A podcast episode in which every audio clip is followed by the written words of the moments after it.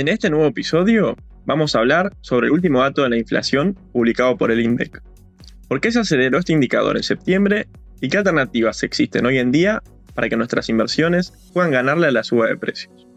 Noticias de Mercado, el podcast de YOL Invertir Online.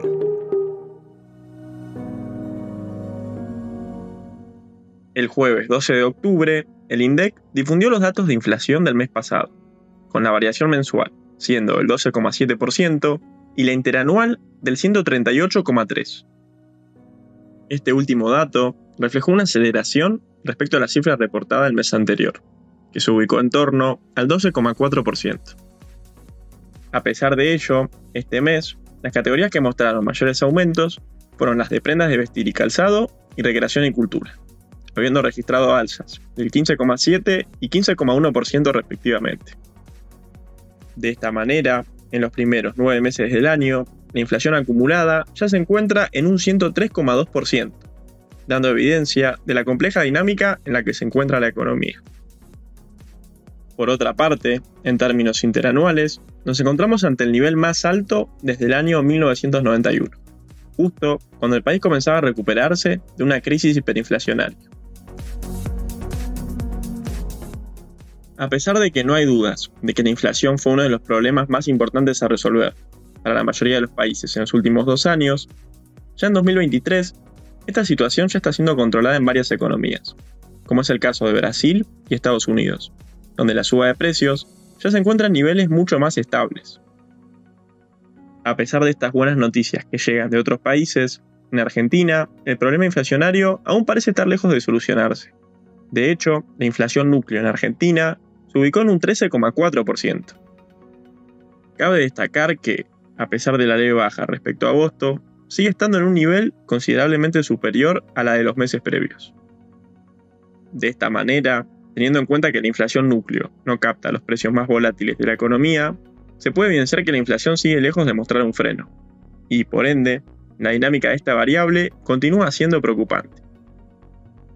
Por otro lado, en su intento por tratar de frenar la suba de precios y por calmar la suba de los dólares financieros, el Banco Central anunció un aumento de los tipos de interés de referencia, que subieron unos 1.500 puntos básicos y establecieron la tasa en el 133% anual. Si tomamos en cuenta este escenario desafiante, ¿qué alternativas de inversión nos pueden permitir ganarle a la inflación de Argentina?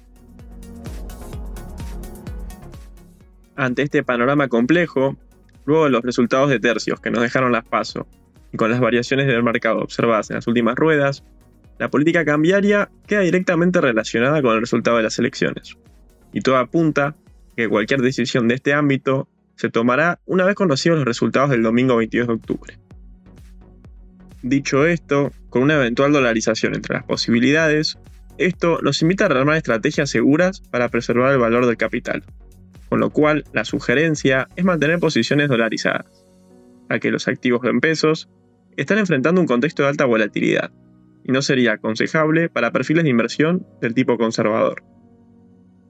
Desde nuestro punto de vista, para los inversores que estén pensando más en una estrategia de cobertura, consideramos a las obligaciones negociables en dólares de empresas argentinas, ya que ofrecen retornos que le permiten al inversor resguardar el valor de los ahorros en moneda dura, al mismo tiempo que generan una renta pasiva. En primer lugar, creemos que sería ideal sumar a la cartera la ONDIPF, la IMCHO. La misma está garantizada por las exportaciones de la empresa y paga cupones de manera trimestral a una tasa anual del 9% en dólares. Cabe destacar que paga amortizaciones de capital de manera trimestral hasta la fecha de vencimiento. Esto reduce el riesgo del instrumento y mejora el flujo al inversor, ya que no acumula el total del pago a vencimiento. Por otra parte, la ON ofrece a la fecha un rendimiento anual en dólares del 6,9%. En segundo lugar, consideramos que es una buena idea tener posición en la ON de la empresa IRSA, la IRCFO, con vencimiento en 2028 en instrumento paga cupones semestrales a una tasa del 8,75% en dólares y amortización en 5 cuotas a partir de junio de 2024. A la fecha, la ON tiene un rendimiento anual en dólares del 7,1%. Mientras que, por último, también vemos con buenos ojos tener posición en la obligación negociable de GEMS, la MRC-AO. La ON en cuestión paga cupones de manera semestral a una tasa anual del 9,6% y amortiza el capital de manera semestral hasta su vencimiento, lo que reduce el riesgo sustancialmente. Además, el bono ofrece a la fecha un rendimiento anual en dólares del 11,2%. Para los oyentes que quieran saber más alternativas de inversión de cara a los próximos meses, recomendamos que vean los portafolios sugeridos de Argentina.